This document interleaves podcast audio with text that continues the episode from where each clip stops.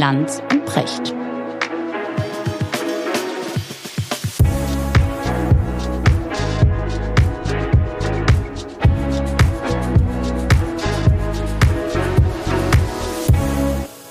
Schönen guten Morgen, Richard. Guten Morgen, Markus. Wo erreiche ich dich? Am altbewährten Ort. Am altbewährten Ort. Und ich äh, wollte dich gleich zu Beginn fragen, was dir gerade durch den Kopf geht, Richard. Am Ende dieser Woche, äh, dieser Wochen muss man sagen, in denen in Deutschland richtig was los war und die, glaube ich, sehr, sehr viele ins Nachdenken gebracht haben. Wie ging's mhm. dir? Mich hat diese Woche auch ins Nachdenken gebracht und zwar in ziemlich viele verschiedene Himmelsrichtungen. Mhm. Und diese Woche hat mich an etwas erinnert. Ähm, und zwar möchte ich dir eine wahre Geschichte erzählen, an der ich auch selbst beteiligt bin, aus dem Jahre 2018. Ja, also vor etwas mehr als fünf Jahren. Und ähm, damals war ich in der Uniklinik in Düsseldorf und hatte eine Wurzelkanalbehandlung. Okay. Und zwar bei einem der ja. besten Spezialisten, die es dafür überhaupt gibt. Und ich erinnere mich sehr eindringlich daran, weil ich meine, man kommt sich ja nahe, ne, bei einer äh, Wurzelbehandlung. Es ist ein, wenn ein richtig guter Spezialist das macht, dauert das auch ziemlich richtig, lange.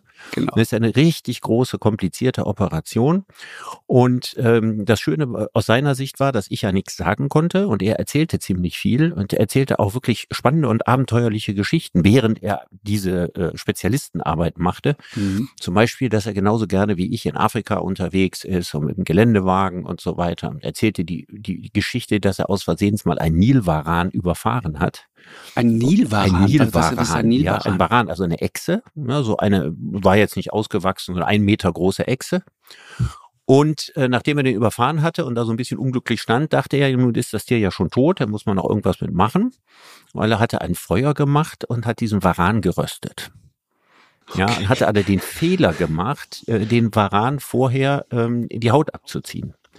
Na, da wird er natürlich über dem Feuer ziemlich trocken. Er hätte ihn also mit Haut rösten müssen. Und mhm. bekanntermaßen kann man ja Echsen jeder Couleur gut essen. Ich habe irgendwann mal vor langer, langer Zeit Krokodil gegessen und es schmeckt eigentlich ziemlich gut. So ein bisschen wie eine Mischung aus Seeteufel und Hühnchen. Und Hühnchen, ja. Und so ja, ähnlich genau. beschreibt mhm. er auch, hätte der Baran nur eben etwas trocken, ne? weil er ihn irgendwie falsch gegrillt hatte. Und ich dachte, das ist schon ein ziemlich unerschrockener Zahnarzt, ja, der dann denkt so, oh, ich habe eine Hexe überfahren, ich esse ja. jetzt mal. Ich, und ich nicht, man muss wirklich sagen, es entstand so, ja. so eine freundschaftliche Atmosphäre. Nachdem die ganze Behandlung fertig war, wies er mich auf einige andere Baustellen in meinem Mund hin und empfahl mir die Zahnarztpraxis, in der er gelegentlich auch arbeitet, also in die er irgendwie involviert ist, wo er nicht oh, ständig ich, ist und wo ich, er auch ich ahne, hingeht. wo die Reise hingeht. Ja, okay. wenn du das Wort Zahnarzt hörst. Genau. Und Düsseldorf. Das war eine Gemeinschaftspraxis und der Arzt, der mich dort behandelte, also der Zahnarzt, der mich dort behandelte, er hieß Herr Swoboda, Robert Swoboda. Mhm. Und da bin ich dann auch zwei, dreimal gewesen und der hat mich dann entsprechend behandelt. So, und ich staunte nicht schlecht, als ich vor wenigen Tagen den Namen Robert Swoboda in der Presse fand weil er die Praxis eines Herrn Möhrig übernommen hatte, und zwar genau in diesem Jahr 2018, in dem ich da war. Irre. Und Herr Möhrig ist ja im Augenblick im ja, Rahmen dieser bewegten Woche nun in aller Munde als Zahnarzt, genau, ja, als Organisator äh, dieses ominösen Treffens, Treffens in, in Potsdam. Potsdam. Mhm. Genau. Und ähm, ich habe dann weitergelesen, dass also jetzt Herr Swoboda mit riesigen Problemen zu kämpfen hat, dass also auf seinem Anrufbeantworter in der Praxis nicht mehr in erster Linie Patienten anrufen, sondern dass der verstopft ist mit Leuten, die ihn also beschimpfen und äh, in ihm einen Nazi oder Nazi-Sympathisanten oder was weiß ich was sehen, dass wohl auch Schmierereien an der Praxis waren äh, dass er irrsinnige Probleme hat, äh, sich also im Kreuzfeuer der Kritik sieht und äh, darüber wohl nachdenkt, die Praxis jetzt umzubenennen, weil da der Name Möhrig wohl noch auftaucht und so weiter, wegen, vermutlich wegen der alten Stammkunden oder was auch immer. Und er sagt, er habe mit alledem überhaupt nichts zu tun gehabt und ich bin sehr, sehr geneigt, ihm das alles zu glauben. Ein ganz netter, sympathischer Mensch, mhm. der auch noch äh, Verwandte, äh, kommt aus Tschechien, im Holocaust verloren hat und so weiter. Der wird jetzt von Leuten, die ihn nicht kennen, ja, in aller Öffentlichkeit, ja, wahrscheinlich zu dem Zweck, dass es in die Öffentlichkeit getragen wird, als Nazi oder Nazi-Sympathisant beschimpft. Und das ist die Kehrseite. Ja, wir haben also nicht nur auf der wow. einen Seite ja, ungeheuerliche Vorgänge mhm. in der rechten Szene, sondern wir haben auch eine moralische Empörung, die an der einen oder anderen Stelle anfängt, sich Methoden zu bedienen, ja, und zu übertreiben, die man auch ebenso deutlich mal hinterfragen müsste. Boah, das, also, das ist ein wahnsinnig spannendes Thema, Richard, weil da rührst du jetzt natürlich auch an, an einem Trauma, das, das ich sozusagen mit mir rumschleppe seit letzter Woche, äh, weil äh, ich das Gespräch mit Sarah Wagenknecht hatte.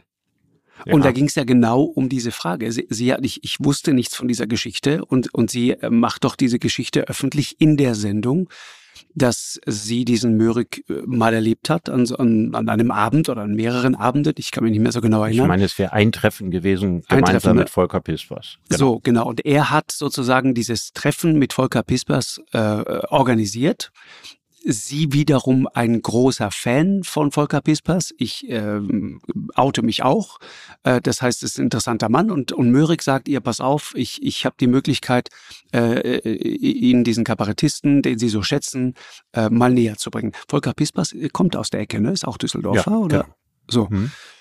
Das heißt, man, man, man kennt sich und nach allem, was ich mittlerweile, ich, die, die Geschichte hat mich ja völlig unvorbereitet in der Sendung erwischt, weiß, hat dieser Herr Möhring ja im, in, im Stadtteil Oberkassel, äh, du kennst Düsseldorf genau. sehr viel besser als ich, mhm.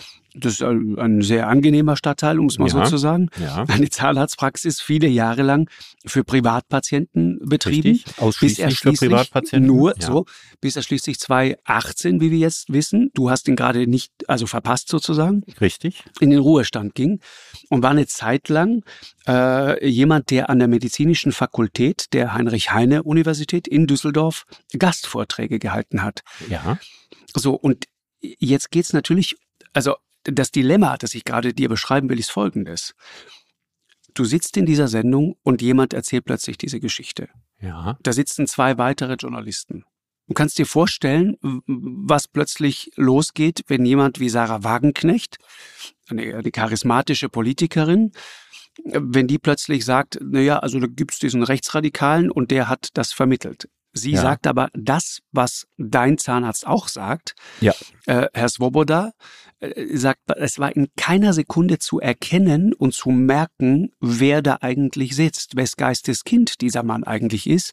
Und wenn wir beide, glaube ich, also ich definitiv, aber ich glaube du auch, wenn wir beide etwas einschätzen und sagen können, ist, dann ist es die, die Tatsache, dass jemand wie Sarah Wagenknecht, mit der man über vieles streiten kann, aber sicher nicht jemand ist, der in irgendeiner Form äh, irgendwas mit, mit Nazis, mit Rechtsextremen und so weiter zu tun ich hat. Ich würde es sogar noch anders ausdrücken. Ich glaube, genau. ich glaube, kaum ein, ein anderer Politiker oder Politikerin, ja, von ein paar linken anderen wie Gysi oder so abgesehen, mhm. haben sich im Laufe ihrer politischen Karriere ja solche Angriffe von rechts erwehren müssen wie Sarah Wagenknecht ja. die also über ganz, ganz lange mhm. Zeit und in vielen Punkten bis heute Feindbild der Rechten gewesen ist. Das mhm, ist richtig. Ja, und die also mehr gegen den Kampf gegen rechts getan hat, als viele Leute, die sie jetzt irgendwie so raunend fragen, hm, was hatte die denn alles mit denen zu tun? Und man trifft sich doch nicht zufällig mit jemand, der so rechtsradikales Gedankengut hat, da steckt doch was hinter mhm. und so weiter.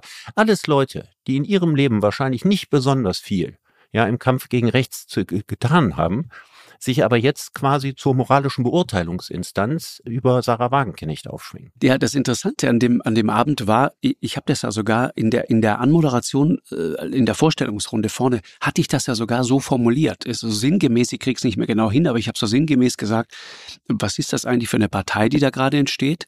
Und das ist ja eine Partei, von der man hören wird, sehr wahrscheinlich, weil sie viele Positionen vertritt, die sozusagen konservative Positionen sind. Auf der einen Seite, aber sie hatte eines hat sie nicht, nämlich genau diesen, diesen rechtsextremen, diesen braunen Mief. Damit hat die nichts zu tun. Nein.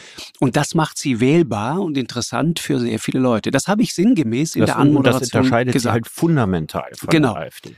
Ja. So, jetzt hast du aber diese Situation. Sie erzählt das plötzlich und ich, ich äh, höre das und musste mir natürlich dann hinterher anhören, ja, wie kann man dann darauf rumreiten und die arme Frau und die Schlagzeilen dann am nächsten Tag, ne, wenn man dann so die Überschriften liest. Sarah Wagenknecht hatte, hatte Kontakt mit einem Rechtsextremen, genau mit dem Rechtsextremen, der jetzt ja. in, in Potsdam dieses Treffen mitorganisiert hat, dann sind wir Menschen natürlich auch denkfaul. An der Überschrift ist erstmal überhaupt nichts falsch. Aber natürlich, wenn du nur die Überschrift liest, dann hast du plötzlich jemanden wie Sarah Wagenknecht genau auf der, auf der Ecke. Da, genau. Mein Problem damit ist aber, und das war auch das Problem der beiden anderen Kollegen, die da saßen, ich würde meinen Job nicht machen, wenn ich nicht an dem Punkt dann Nachfragen stellen würde. Ja. Und man würde zu Recht mir vorwerfen und sagen, sag mal, Entschuldigung, was bist du denn für einer? Da erzählt dir jemand so eine Geschichte und du fragst nicht mal nach, mhm. weil natürlich hat man dann Fragen, wenn so etwas kommt. Man hat zum Beispiel die Frage, kann es wirklich sein, dass man einen ganzen Abend lang in einer sehr entspannten Situation dann vermutlich zusammensitzt und nicht an einem Punkt mal merkt, wes Geistes Kind er ist, kann das sein? Ich frage nur. Genau, also dass man die Frage stellt, dass, das dass, man die Frage stellt, finde ich völlig legitim. Auch ja. dass man die in einer Talkshow stellt. Ich äh, glaube persönlich, dass man die bejahen kann. Also wenn, wenn es offensichtlich so ist, dass seine beiden Mitarbeiter, die jetzt entsetzt sind über das, was hier gerade äh, herauskommt, ja, äh, mhm. äh, was Herr Mürik in seiner Jugend getan hat und was er immer, immer noch offensichtlich tut, mhm. äh, rechtsextremes Gedankengut zu fördern, zu verbreiten und so weiter und davon nichts gewusst haben, dann würde ich grundsätzlich erstmal sagen, glaube ich denen das. Sofern ich nicht irgendein ganz starkes Indiz habe, was dagegen spricht, sollte ja die Grundhaltung, die wir da haben, nicht sagen, die lügen sowieso und das stimmt nicht oder nee, so, sondern äh, die Grundhaltung sollte sagen, solange wir keinen wirklichen Beweis oder irgendwas anderes haben, so. ist ja wohl klar, dass ich ihnen da glaube. Und ich glaube auch Sarah Wagenknecht, weil ich kann mir doch vorstellen, was passiert wäre. Man stelle sich mal vor, Herr Mürik hätte in so einer Situation angefangen, sein braunes Gedankengut auszupacken. Auch noch hm. gegenüber Volker Pispers, der nun ebenfalls ein deutlich linksorientierter der Mensch sich, ist. Der sich mittlerweile auch geäußert hat, ne? Und der auch sagt, ich ja. habe nichts davon mitgekriegt. Richtig. Ich, äh, keine Ahnung. Überleg mal, was passiert wäre, der wäre hingegangen und hätte da solche Sachen da, wie, wie die in Potsdam da diskutiert sind über Remigration oder wie auch immer man das damals genannt hätte. Mhm. Da erzählt, die hätten sich betroffen angeguckt, ja, und hätten den Abend beendet. Also das ist ja wohl absolut eindeutig. Ne, der wird stattdessen da eine große Charmoffensive gemacht haben. Ich habe mir natürlich auch so meine ein oder anderen privaten Spekulationen darüber gemacht, wie es kam, dass da irgendwie ein Kontakt entstanden ist. Wenn wir die Zeit mal zurückdrehen, wir reden über ein Ereignis von vor zehn Jahren. Da war die AfD ein Jahr vorher gegründet worden als eine Partei gegen den Euro.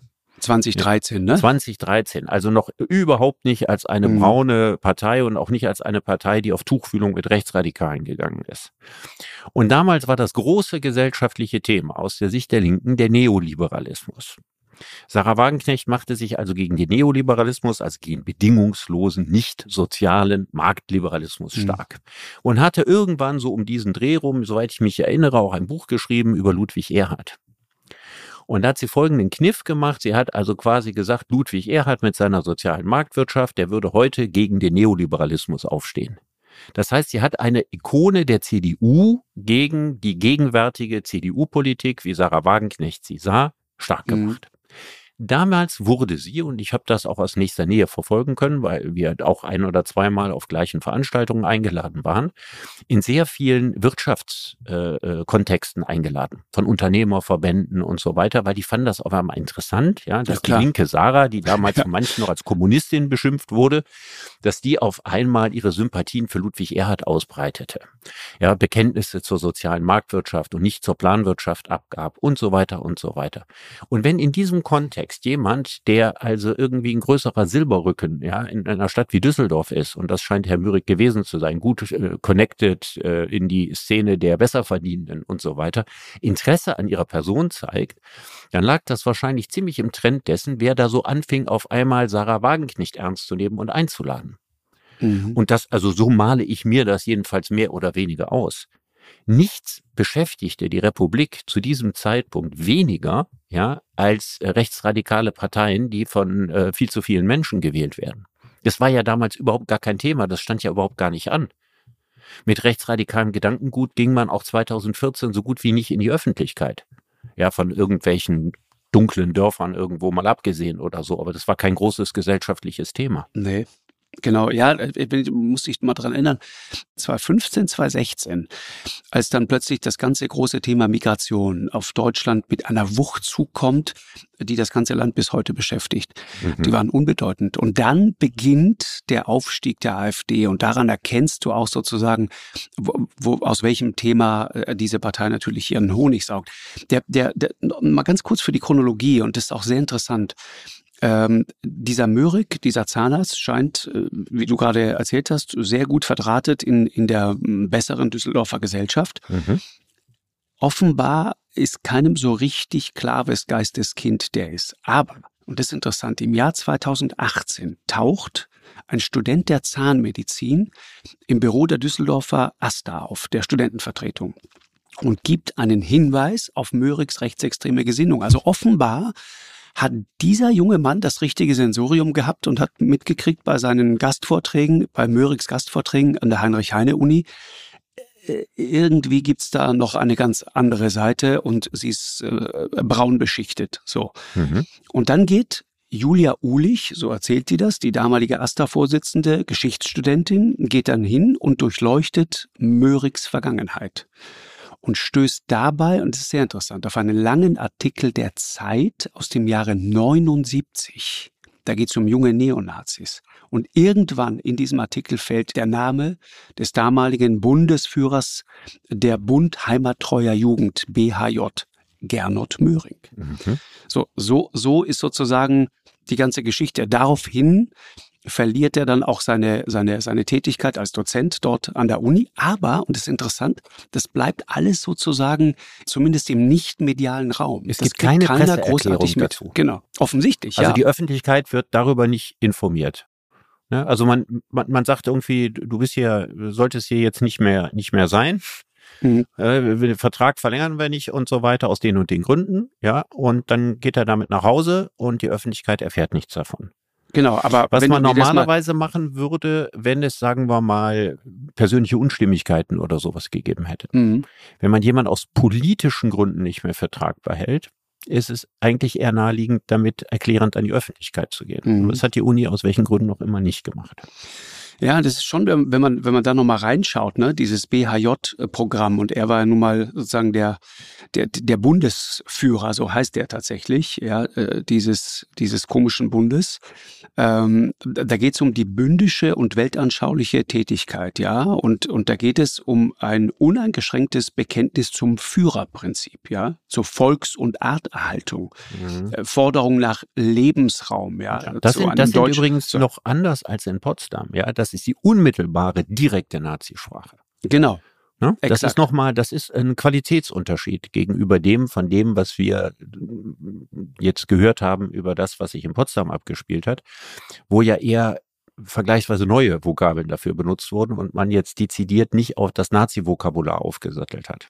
Ja, aber und das ist hier was anderes. Ja. Das ist hier was anderes. Genau. Das ist jetzt richtig Nazi-Sprech äh, im, im O-Ton. Ja. ja, und ich, ich äh, ist irgendwie interessant. Julia Ulich, äh, diese junge Geschichtsstudentin, die hat dann weiter geforscht und recherchiert, so wie es äh, gute Geschichtsstudentinnen tun und hat in der, in der Landesbibliothek in Düsseldorf ein Buch entdeckt, Deutschlands junge Zukunft, die Antworten auf Fragen der Zeit. Herausgeber Gernot Möhrig, ja. Erscheinungsjahr 1981.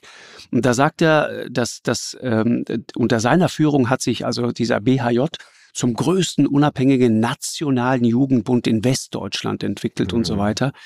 Aber will nur sagen, es, ähm, das, der ist ja Jahrgang 54. Also der war zu der Zeit selber schon mittendrin, so in seinen Zwanzigern, als er dieses Amt inne hatte. Das ist keine Jugendsünde, über die du da mhm. sprichst. Mhm. Ne?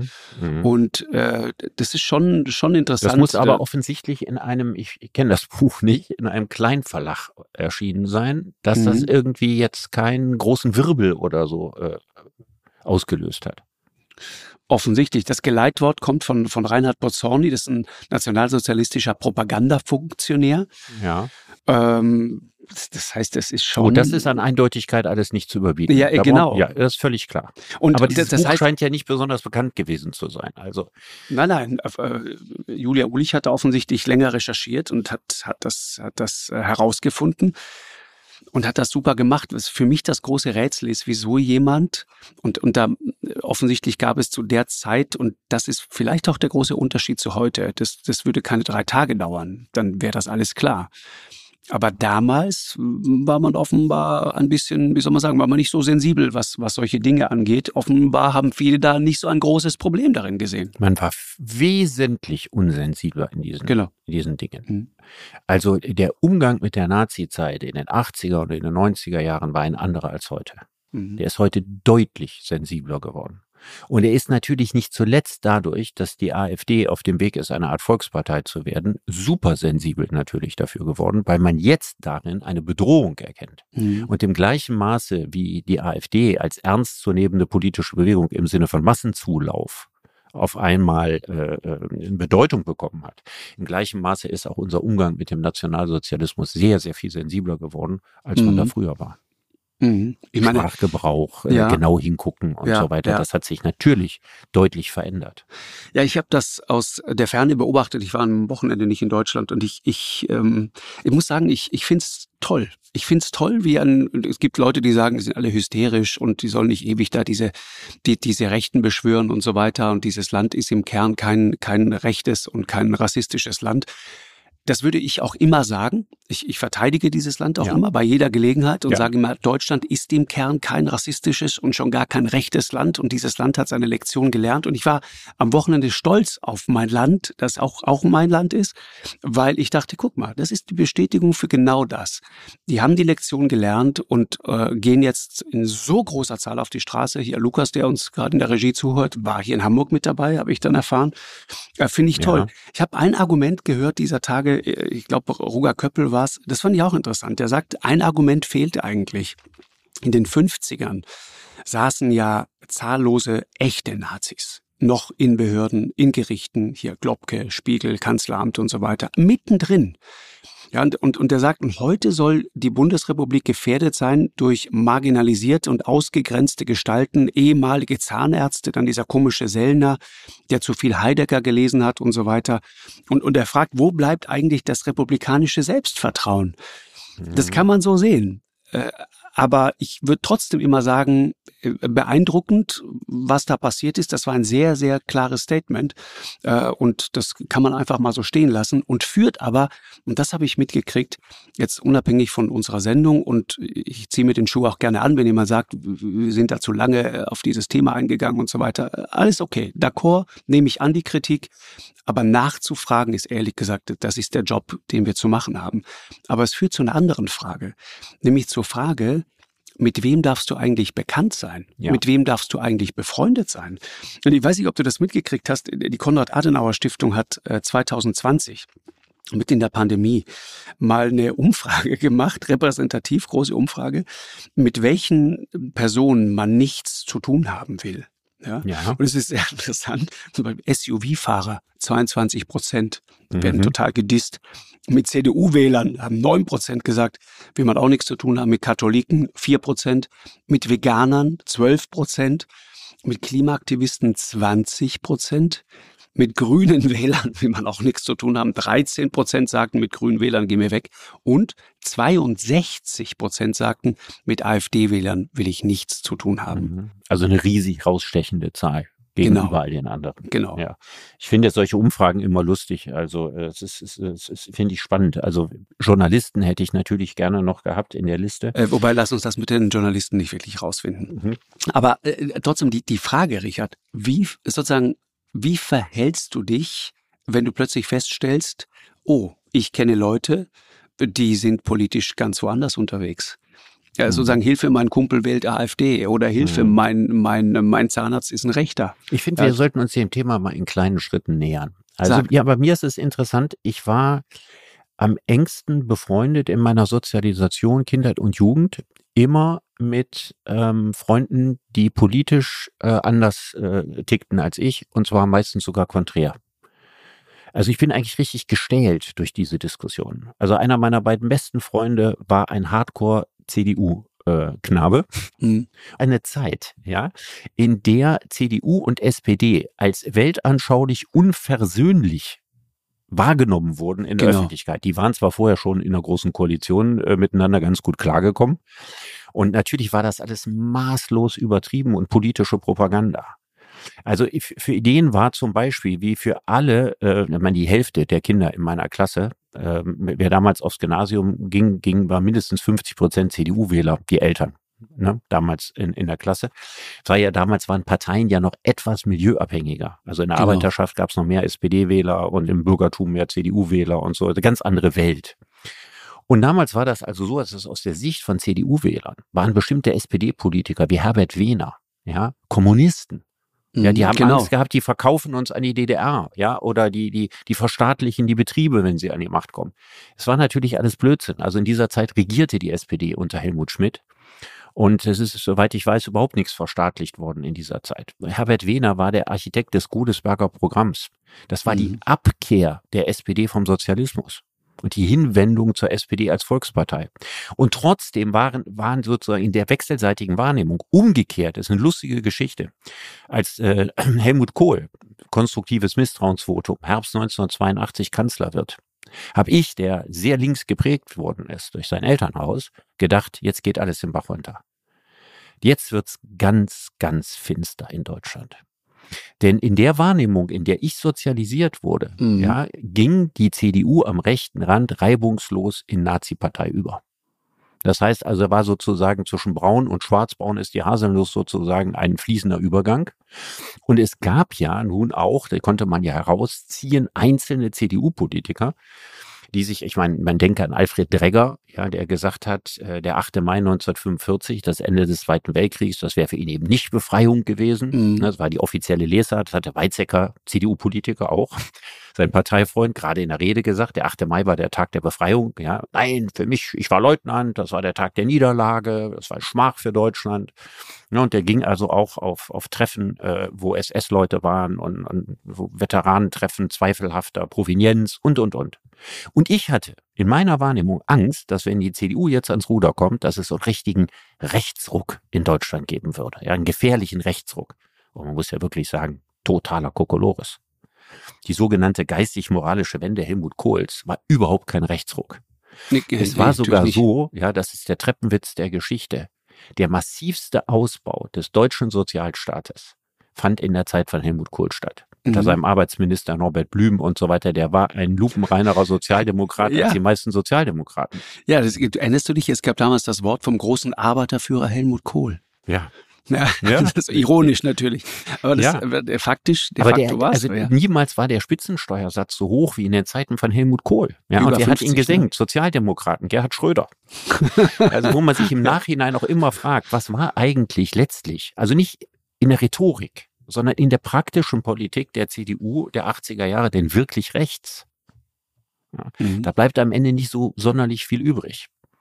Aber genauso muss man sich fragen, was war ein Helmut Schmidt links? Ja, fällt mir auch nichts ein. Aber die Wahrnehmung in der damaligen Zeit, es gab CDU wieder, die hassten die SPD. Die sahen in den Jusos insbesondere, ja, den Untergang des Abendlandes. Und umgekehrt war das Bild, was also Linke von der CDU pro, äh, projizierten, ja, nah am Faschismus. Mhm. Also das ist unglaublich, ja, mit, mit welcher verzerrten Propagandabrille man sich wechselseitig wahrgenommen hat. Und heute ist die Situation eine völlig andere. Heute nehmen sich die etablierten Parteien untereinander.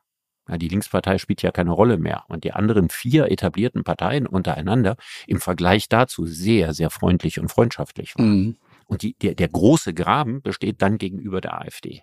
Das ist eine ganz stark veränderte politische Topografie gegenüber früher.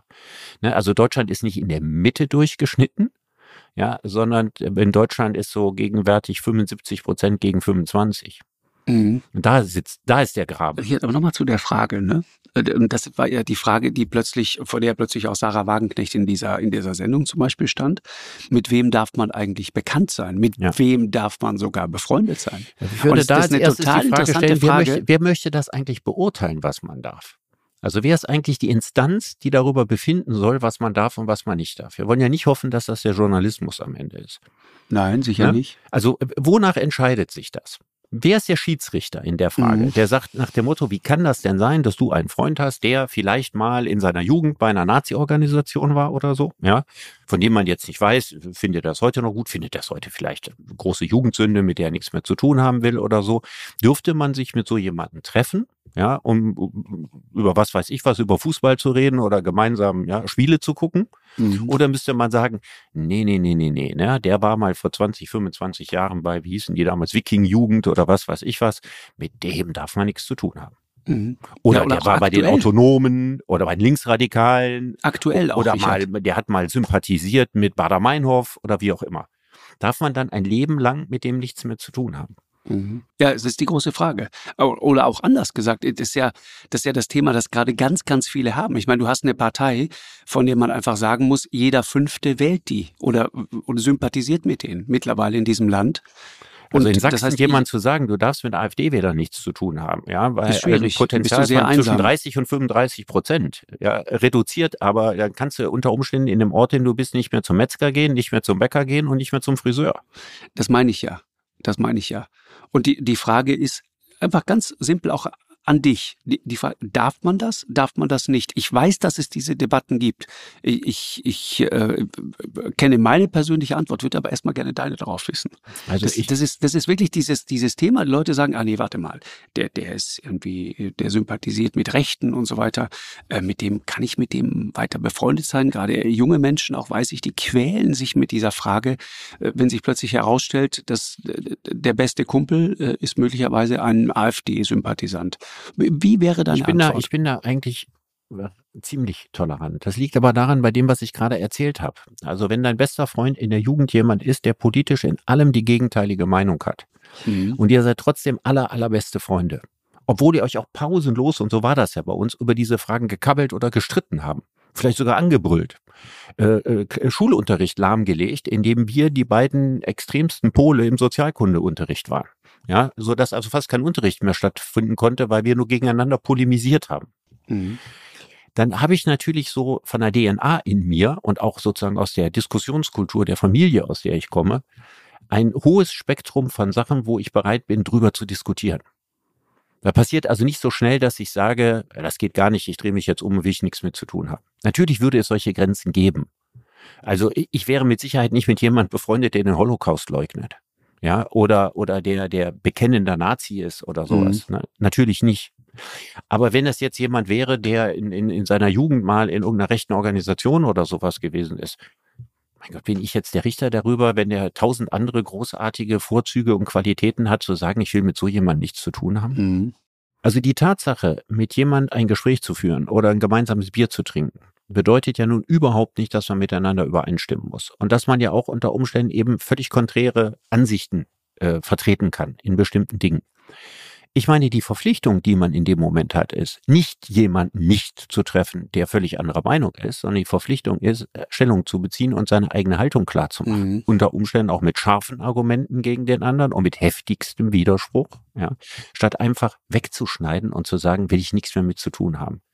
Denn das vertieft ja am Ende nur die Gräben in der Gesellschaft. Das ist der Punkt. Mhm. Ja, eine, eine lebendige liberale Demokratie streitet sich im Parlament, ja, und mit sein muss auch im Freundeskreis. Aber sie grenzt nicht aus. Ja, mit Ausgrenzung werden wir nichts gewinnen. Damit wird man die Probleme im Zweifelsfall nur vergrößern. Ja, oder jetzt mal das, das aktuelle Beispiel. Da ist jemand, der, der, der, der Freund deiner Kindertage, Freundin, ja, was auch immer.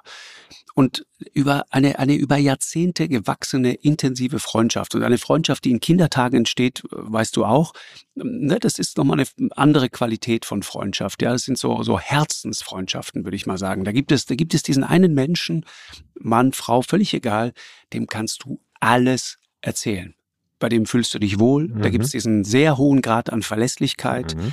Da gibt es die Verschwiegenheit. Das heißt, dem kannst du im Zweifel mehr anvertrauen als deine Eltern und so weiter und so weiter. Mhm. So, und jetzt stellt sich plötzlich raus, der ist jetzt plötzlich politisch auf einer anderen Ecke unterwegs. Und ich, ich sag dir ganz offen, ich habe das gerade während der äh, Corona-Phase, habe ich das mehrfach erlebt äh, da ging es dann plötzlich so in die in die in die sogenannte Querdenker-Ecke rein, was auch immer das ist. Ich merkte plötzlich, da ist jemand, der ist ganz anders unterwegs, als wir sehr lange gemeinsam unterwegs waren. Und ich habe mir die Frage dann immer gestellt.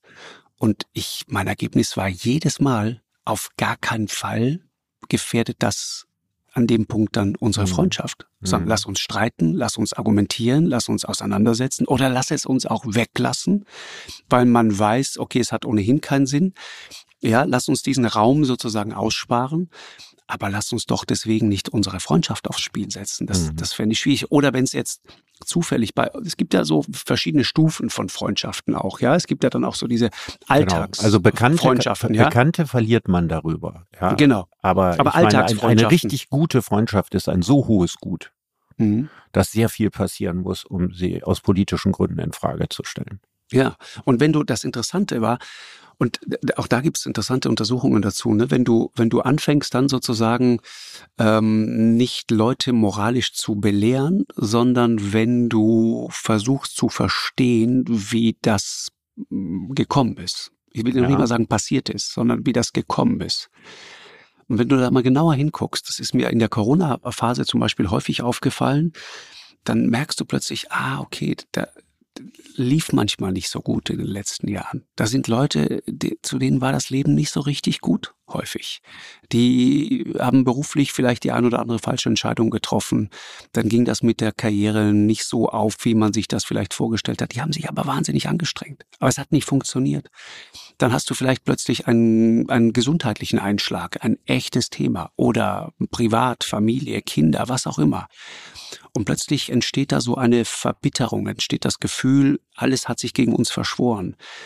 Dann würde ich doch immer sagen, dann versuch das doch zu verstehen. Ja, verstehen. Verstehen ist was anderes als Verständnis haben. Ja, ist was ganz anderes. Mhm.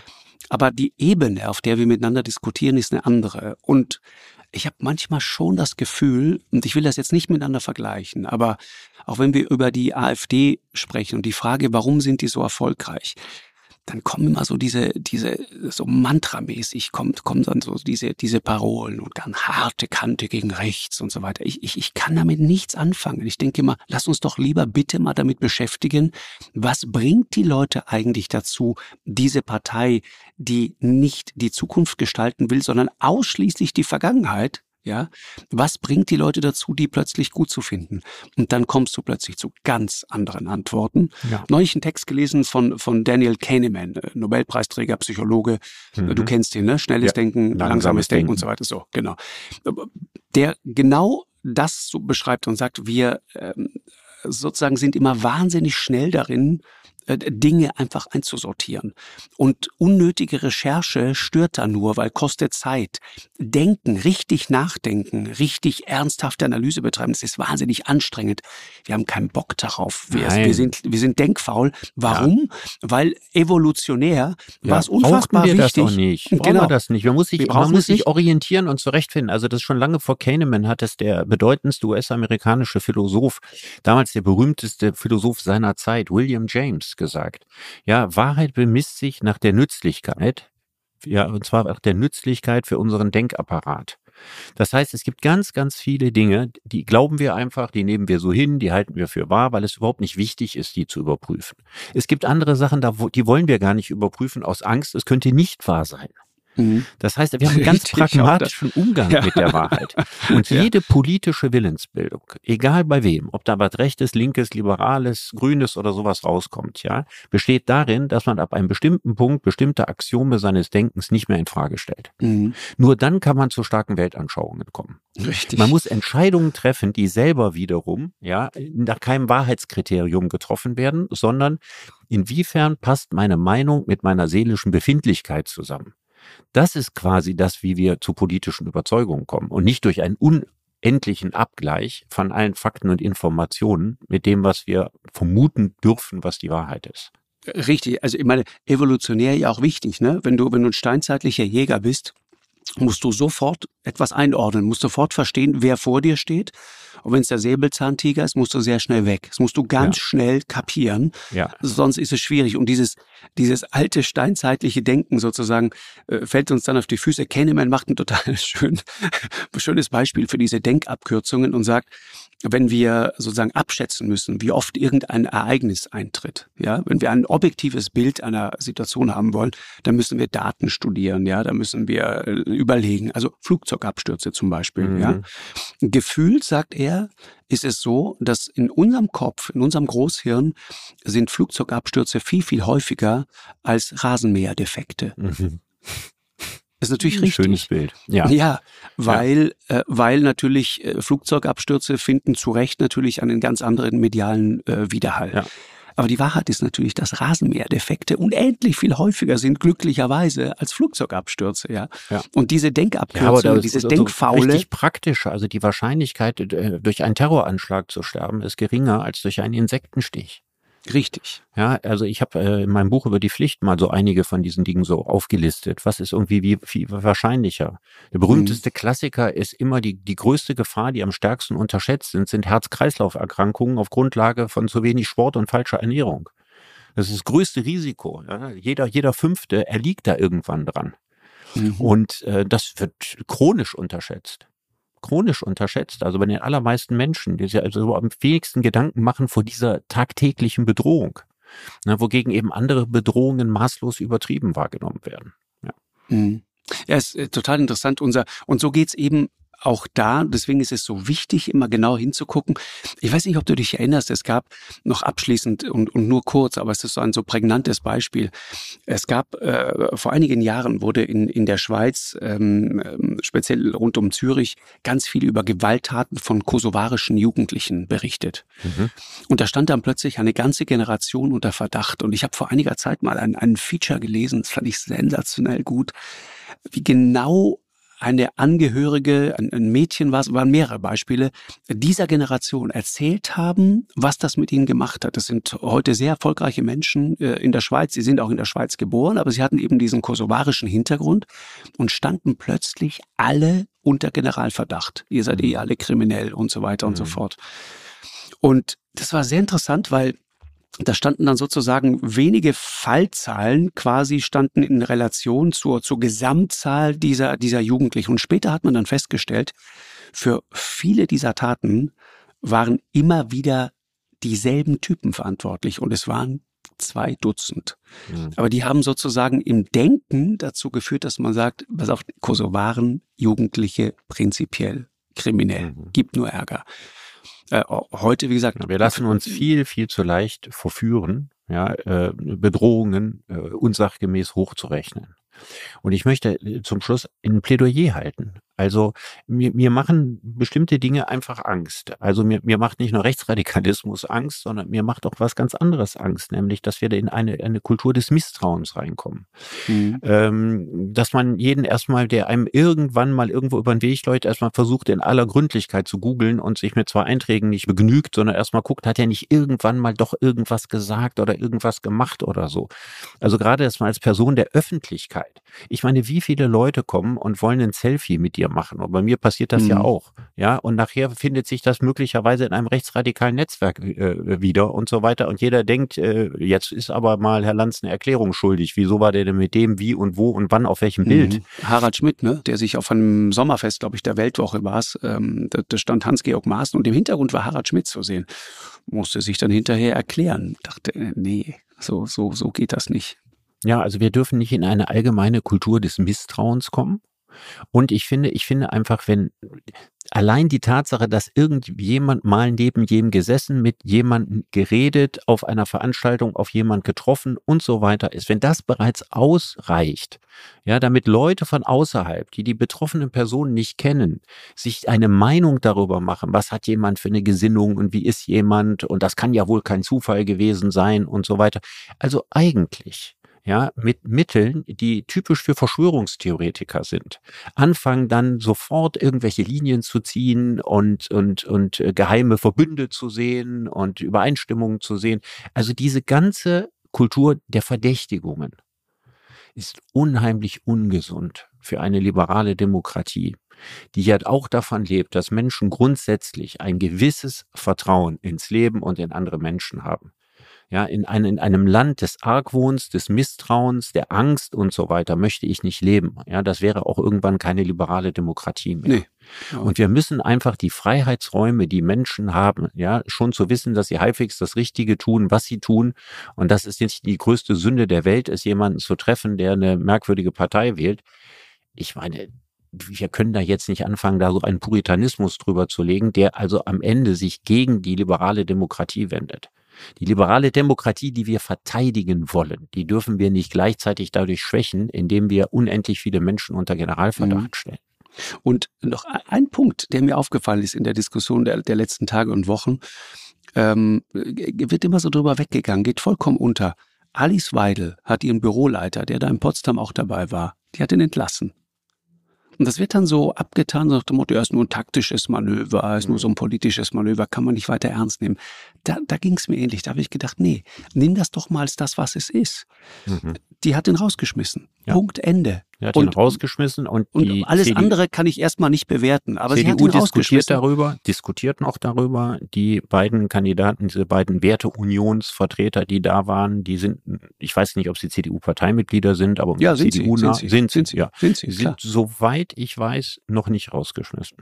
Weil es schwierig ist, weil es schwierig ist. Aber auch da, die CDU hat, glaube ich, 400.000 Mitglieder zu sagen, ne, die CDU ist jetzt so eine komische rechte Vereinigung, nur weil zwei Mitglieder der Werteunion dort dabei waren, das ist auch das, ne? Denkfaulheit. Ganz, ganz äh, mhm. schwieriger Schluss. Also man könnte und, natürlich äh, sagen, wird der, der, CDU überhaupt nicht gerecht. Ja, man muss natürlich, ja, muss vor allen Dingen eins sagen. Die äh, beiden CDU-Werte-Unionsvertreter waren äh, keine allzu wichtigen Leute, ne? irgendwelche Leute aus dem Nordrhein-Westfälischen Landesverband, aber keine hohen Funktionsträger. Mhm. Ja, und der äh, Mensch da, der für Alice Weidel gearbeitet hatte, hatte einen ziemlich hohen und einflussreichen Posten in der Partei. Das ist natürlich ein wichtiger Unterschied. Aber du hast völlig recht. Ja, die Reaktion, ja, was auch immer man denkt, ob das nun Taktik ist oder tiefste Überzeugung, ist völlig egal. Fakt ist, dass sie ihn rausgeschmissen ja. hat. So. Das ist richtig. In diesem Sinne, Richard, äh, viel gelernt. Dank dir sehr. Ja, Wir hören uns nächste Woche. Dir auch. Ja. ja, bis bald. Mach's gut. Danke, ciao. Tschüss. Eine Produktion von M hoch 2 und Podstars bei OMR im Auftrag des ZDF.